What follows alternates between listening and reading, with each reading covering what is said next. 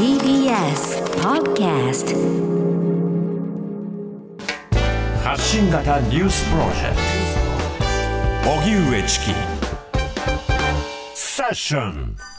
秋葉大臣が辞任。後任は渡辺元復興大臣を起用へ。岸田総理は先ほど政治と金の問題が発覚し批判の声が高まっていた秋葉復興大臣の辞任を認め後任に渡辺博道元復興大臣を起用する方針を明らかにしました。岸田総理は大臣が辞任したということについては私自身の任命責任について重く受け止めていますと強調。政権運営への影響を問われると政治の責任を果たすことで職責を果たしたいとしています。また過去の差別発言で批判を浴びている杉田水脈総務政務官も辞任すると明らかにしていて秋葉氏、杉田氏ともに事実上の更迭とみられます。それでは事実上更迭となった秋葉復興大臣。後任には渡辺元復興大臣を起用。こちらのニュースについて TBS テレビ報道局政治部長の後藤俊弘さんに伺います。後藤さんこんにちは。はいよろしくお願いします。お願いします。お願いいたします。まず秋葉大臣事実上の更迭ということになりました、はいうん、改めて秋葉大臣にはどういった疑惑や問題があったんでしょうか、まあ、そうですね。まあ、えー、いくつもあったんですけれども、はい、やはり注目したいのはやっぱり政治と金です、えー、これ具体的にはですね、えー、これ、えー、秋葉氏の、まあ、政治団体がですね、えー、この秋葉氏のこの母親妻に対して事務所のまあ賃貸料、賃料としておよそ1400万円を支払っていたっていう、まあことがあったんですね。はい、まあ、それについてはまあ先の国会でも野党側から追及を受けました、えー、そういったことの政治と金の問題に対してというのが一つ、もう一つはまあ公職選挙法のまあこれ違反じゃないか。あの影武者っていうような言葉があったと思うんですけれども、はい、ね、秋葉賢也っていうふうな、まあ、たすきをかけた人が、秋葉氏本人以外でも出てきたんじゃ出てたんじゃないか、そういった話でした。で、実際、去年の衆院選挙では、これ、次男、えー、家族ですよね、次男の、えー、が、まあ、それを、えー、助けをかけてたんじゃないか、そういった、えー、話が、まあ、これ、同じく国会でも追及された、かなりこれ、記憶に新しいと思うんですよね。はい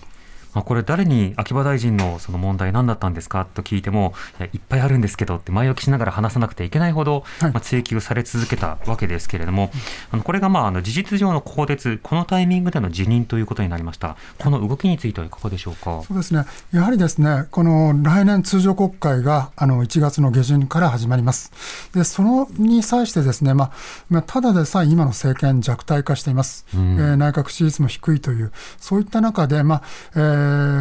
不安定要因あの、野党から追及されるであろうという不安の種というのはですね、はい。えーまあ、全て刈り取っておきたいという、そういった本心、思惑っていうのはあったんだと思います。うん。そして後任には渡辺博道元復興大臣、まあ、なのであの以前、復興大臣を経験したことがあるという方がつきました、ね、この起用はいかがでしょうか、はい、やはりですねこの責められたくないという今回の人事っていうのは、守りの人事だと思うんです。はい、つまりこれ国会答弁とかあと、さまざ、まなです、ね、疑惑というのが新たに、まあ、出てきてあの出てきてしまっては、これ、まあ、身も蓋もないという話になってくると思います。うそういうことになり、えー、ですから、経験者、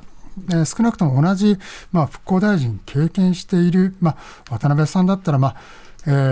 ー、無難じゃないか、はい、で同じくですね渡辺さんはですね所属している自民党の派閥が茂木派です、秋葉さんも同じ茂木派でしたから、うん党内の、まあ、バランスっていうのもこれで取れるんじゃないか、そういった判断があったんだと思います。うん。渡辺さん、結構高齢ではありますよね。えー、確か72歳でしたかね。はい、えまあ、ですから、ベテラン政治家の、えー、域にあると思うんです。まあ、そういった意味では、確かにその内閣がアピールする、フレッシュさをアピールする、そういった意味では、あのちょっと違う、あの遠くなってるんじゃないかなっていう印象はありますね。うんまあ、そうは言っても、まあ、復興大臣も含めて、これで4人目の連続辞任、はい、まあ、ドミノ辞任と。うことになっています。はい、これらに対して、まあ、与党内でも疑問視する声というのは出ていないんでしょうか？かなり危機感というのは出てるんです。ですから、あの非常にまあ政権基盤、これからもですねこれ、秋葉さんをまあ事実上更迭したからといって、安定はしないよっていうのは大方の見方、うんうん、来年もおそらく岸田さんは厳しいだろうなっていうのは、党内のかなり強い見方になっています。なるほど岸田さん、今回のまあ事実上の更迭については、何かコメントなどを発してはいるんですか、えーと、岸田岸田さんが、はい。まあ、これは任命責任ということはまあ重く受け止めているという、まあ、これもでも常套句といえば常套句です、これまで4人の閣僚がまあこれ、辞める、まあえー、実施を更迭したときにも、この任命責任ということワードは、えー、絶えず用いていますから、常套句なんですが、まあ、そういった意味では、まあえー、岸田総理にとってはですね、えー、厳しい、まあえーまあ、この年末年始になるんじゃないかなと思います。うん。あのまた以前からね、会見などでも例えば、あのまあ、再度、えー、内閣をですね改めて組閣し直すのではないですかと聞かれても、それについては否定をし続けた、うん、あくまで部分的な入れ替えということになってますね、はい、これはいかがでしょうか？まあ今回もですね、まあ、年末年始の改造を考えてないということを改めて岸田総理強調したんですが、はい、要はこれ内閣改造というのは当然大臣をですね全部すげ替えるすげ替えるということですから、うんうん、かなりエネルギーがいります、はい、で変えられる人の側からすると自分は切られたのねっていうふうな、まあ、若干の恨みとかですね反発も招きかねない、うそういった意味で内閣改造って実は内閣の体力をですね、えー、弱めちゃう。そういったその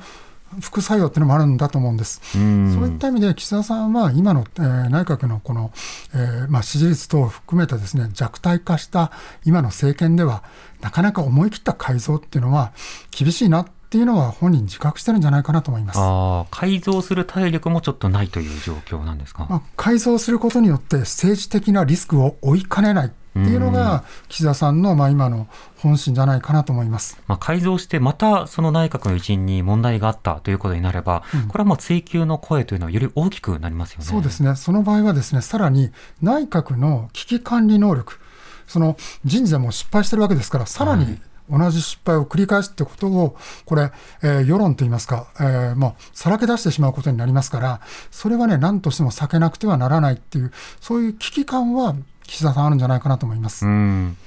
またさらになんですが、過去に LGBT などの性的マイノリティに対して生産性がないなどと表現したり、まだ慰安婦問題、あるいはアイヌの問題などについて、侮蔑的な発言を繰り返してきた杉田水脈総務政務官、はい、これもまた先ほど岸田総理に辞表提出ということでした、はい、この動きはいかがでしょうか、まあ、やはりですねこれも織り込まれている、この、えー、秋葉大臣とセットで、やはり変えざるを得ないという、そういう空気感はすごくこの数日間強まっていましたから、はい、これはまあ織り込み済みの動きなんだと思います。うん。これはどうして辞表を提出させるということになるんですか、つまりあのあくまで更迭とか、えクビということではなくて、本人が辞めたいから辞めさせるんですという形になるんでしょうか？これはその日本の政治のスタイル独特なんですけれども、はい、これ、総理がですねその本当に更迭する場合っていうのは、罷免というんですけれども、それって過去に本当に数例しかないんです。私の記憶ですと、2005年にですね小泉純一郎さんがですね郵政解散するときに、それ反対した大臣がいたんですけれども、その人の時には確か罷免だったと記憶してるんですけれども、まあ、これって、まあ、理屈じゃなくて、日本的な自ら辞めてもらうっていうふうな方に、まあ、持っていくっていうのが、はい、なんかこの日本のですねこの空気を読め的なスタイルではありますね。ですから今回、秋葉さんも自分から辞める気はないっていうのを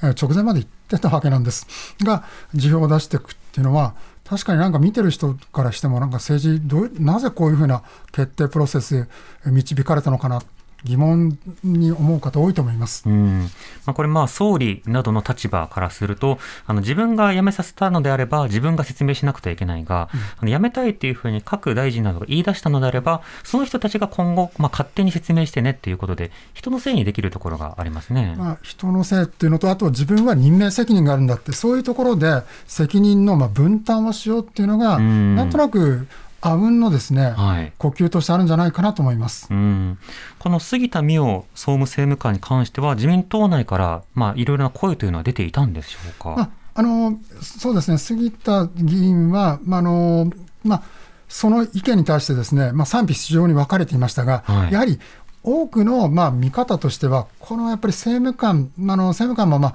内閣の一員ですから、そで引き続き来年の通常国会で、杉田さん、このまま残しておけば、またこれ、国会でターゲットにさらされるな。そういった意味でのですね国会戦略としては、もうこれ、杉田さん、もう外すしかないなっていうのが、かなりあったんじゃないかなと思います。うん。これが差別的でやっぱり問題だよねっていう声というのは、自民党内では多数なんですか、少数なんですか？これはね、多数か少数かっていうのは、ちょっと実際、数値測ってみないとわからないんですけれども、はい、それはこれ、問題だ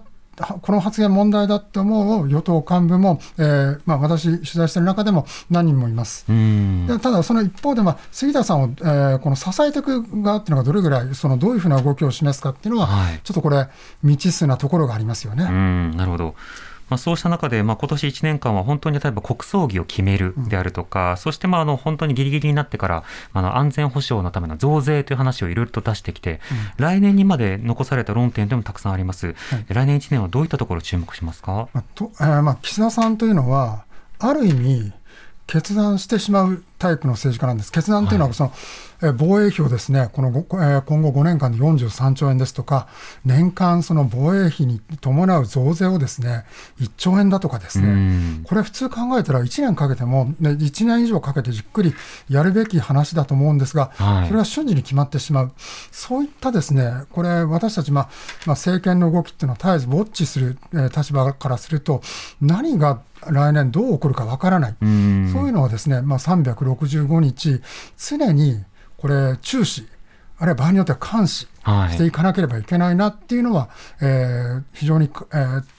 強く感じているところです、まあ、何の議論が足りないのか、つどつど報じていきたいと思います。後藤さんありがとうございました。はい、ありがとうございました。ありがとうございました。TBS テレビ報道局政治部長の後藤俊弘さんに伺いました。荻上チキ。